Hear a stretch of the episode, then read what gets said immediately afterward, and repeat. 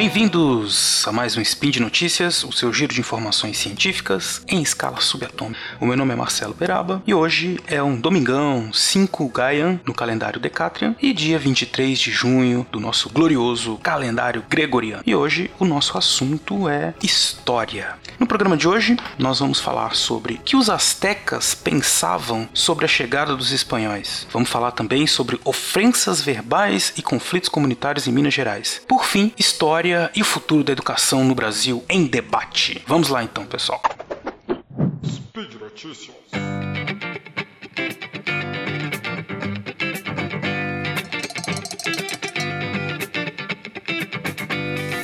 Muito bem, muito bem. Estamos aqui para falar então sobre história, que é o nosso assunto mais interessante de toda, todas as ciências do universo, porque tudo tem história, né?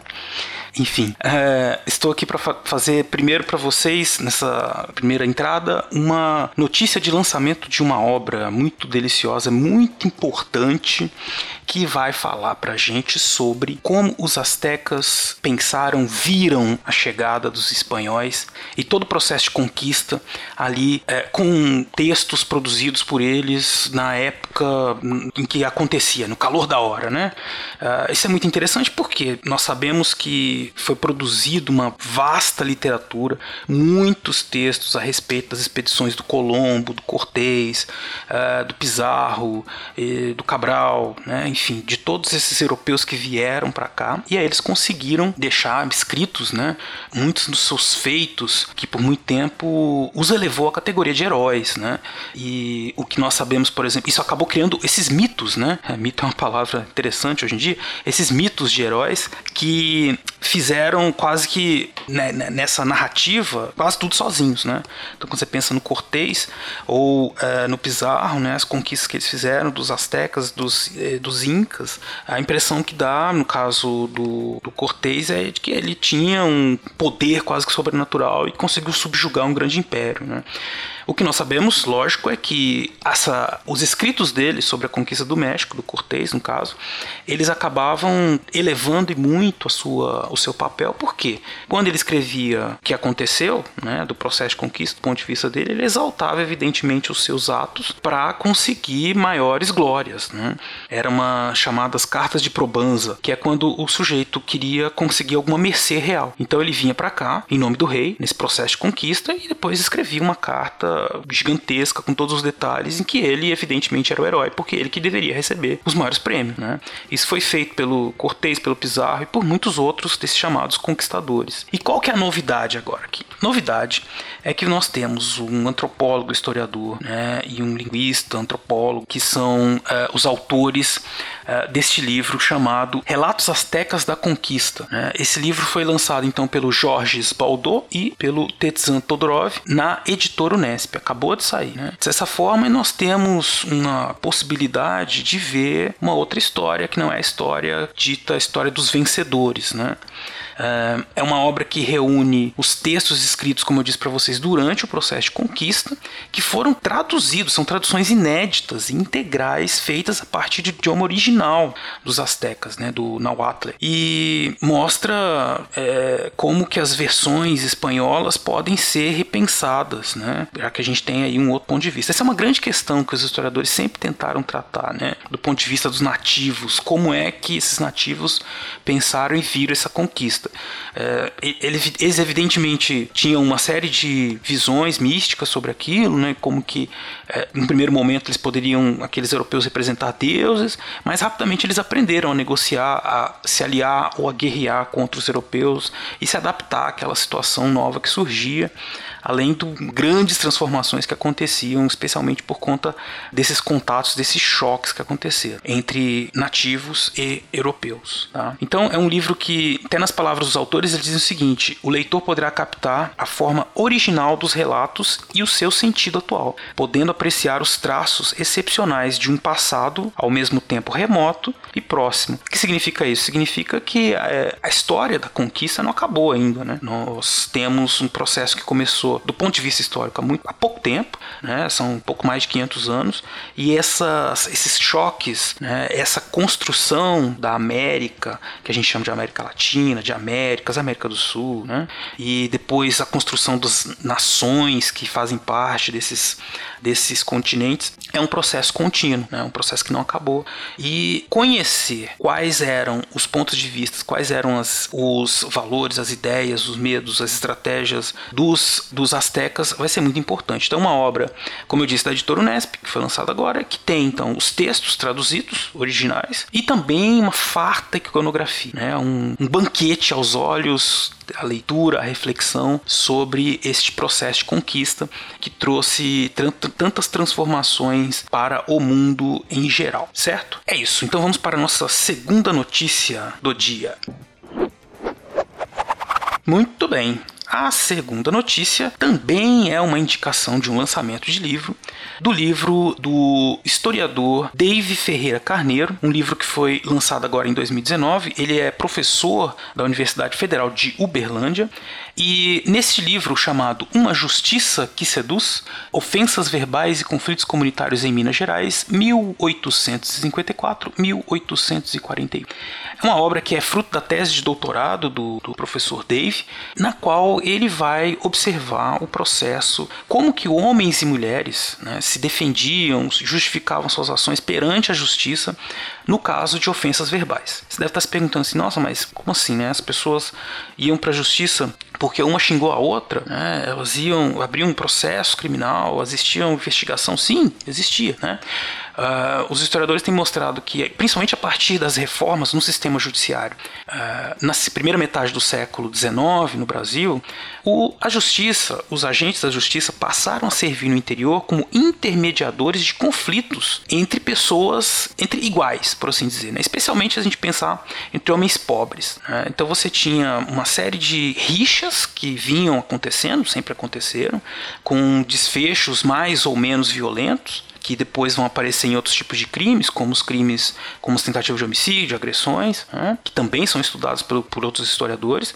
No caso do trabalho do Dave, ele pegou uma série documental de mais de 200 processos é, nesse período, processos de ofensas verbais, né, e, e, na comunidade de Juiz de Fora, né, na zona da Mata Mineira. Então, uma região periférica, que ao mesmo tempo está ali circundando né, a corte, o império, e com uma dinâmica social, política e econômica própria né, com uma movimentação comercial e depois a imigração, né, ela alemã especialmente, que faz com que seja uma região interessante para se estudar.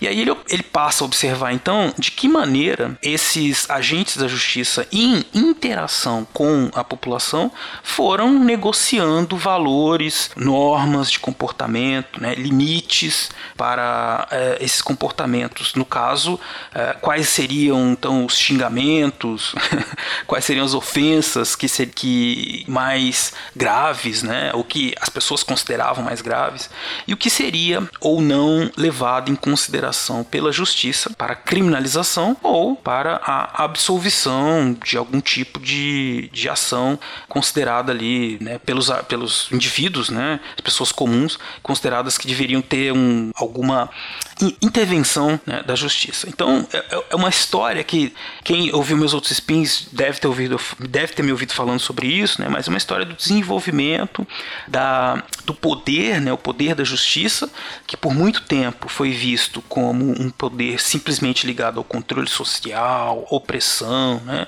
A criminalização das pessoas, mas que também serve, especialmente nesse momento, como é um momento de constituição do Estado Nacional Brasileiro no século XIX, serve também como um espaço de negociação, de intermediação. A justiça ela vai construindo a sua legitimidade na medida em que ela vai intermediando esses conflitos. Né?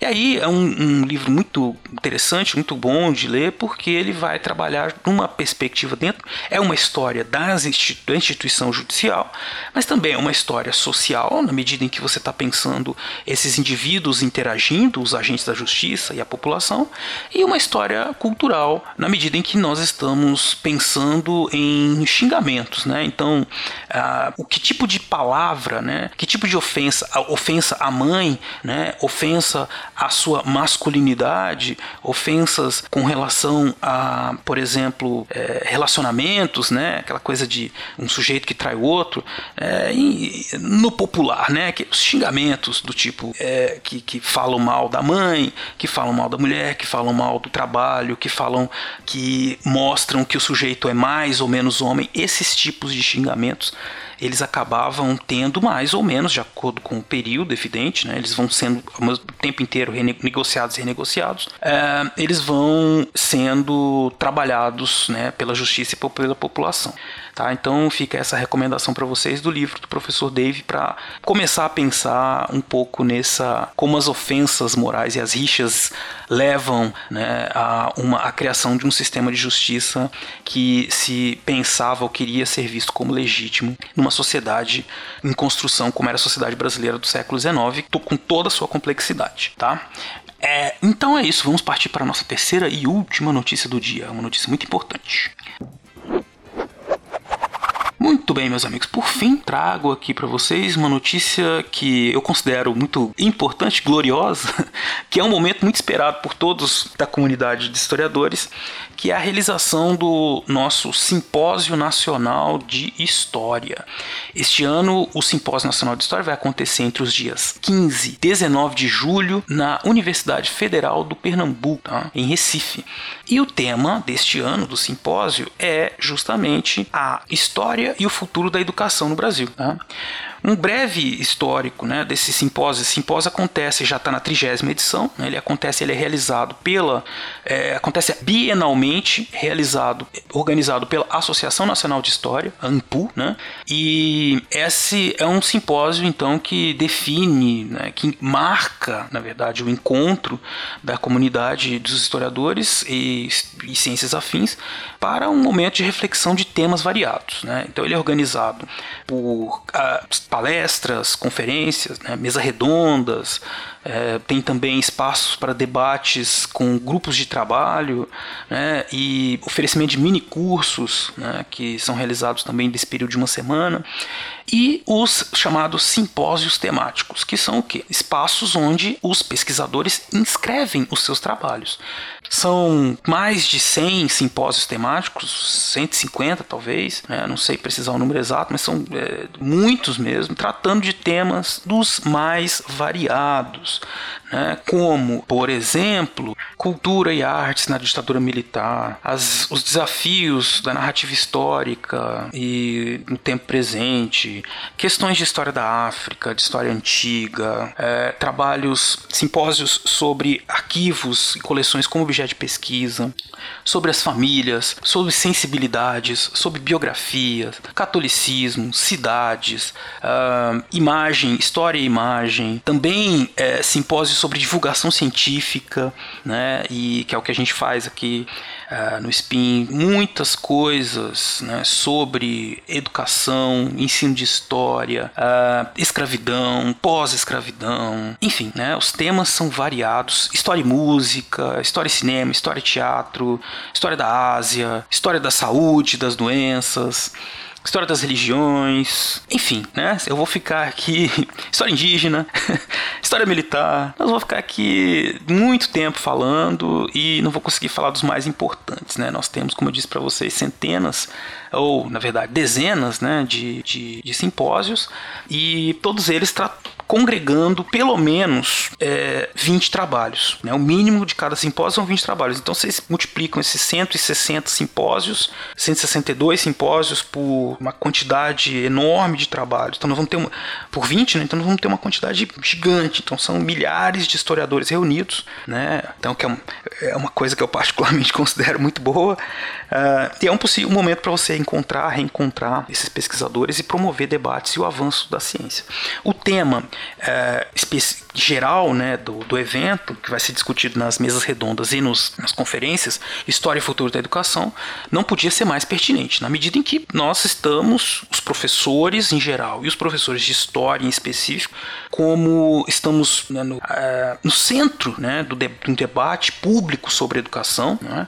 Todos vocês que estão ouvindo já devem é, ter tido contato com os debates contrários e a favor, a questão da escola sem partido, a criação de uma base nacional curricular para todas as escolas. Então, essa questão do que é ensinado em história interessa, como não poderia deixar de ser, muito né, a comunidade acadêmica dos historiadores. Nós temos é, milhares de pesquisas desenvolvidas já há décadas sobre o tema e nós, ao escolhermos esse tema, História e Futuro da Educação, é, a Associação Nacional de História dá um sinal de que quer fazer parte, é, ser parte ativa nesse processo de debate, oferecendo as suas, a é, sua expertise né, de décadas de pesquisa, a, a maneira como os historiadores veem as dificuldades e as possibilidades de trabalho para o ensino de história, para, né, evidente, promoção de um ensino de história que seja é, libertador, né? que seja um ensino de história eficiente, que não seja aquela decoreba de datas, né?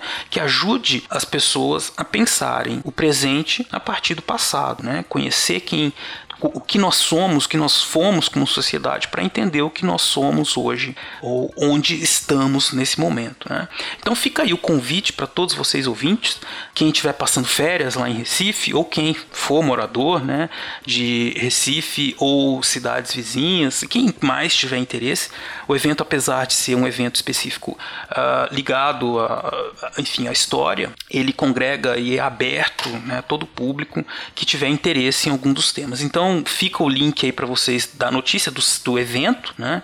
Que vocês para vocês poderem conhecer um pouco do que vai ser debatido lá. E também o convite, quem quiser me encontrar, eu tô no eu sou coordenador do simpósio número 158. Eu vou estar tá lá, quem quiser me conhecer, conversar, bater um papo sobre história, também será muito bem-vindo, tá? E por hoje é só. Eu gostaria de lembrar então de novo todos vocês que os links comentados estão no post e pedir para que vocês deixassem lá os seus comentários, elogios, críticas, enfim, figurinhas do WhatsApp, é, arquivos secretos do do Telegram, qualquer coisa que vocês quiserem lá no portal Deviante, no, no link, no post deste episódio do Spin de Notícias. Também, por fim, queria dizer para vocês que este podcast só é possível graças ao apoio do nosso patronato do SciCast, tanto no Patreon como no Padrim. Por hoje é só, de novo, um abraço e bom domingo a todos vocês. Até amanhã.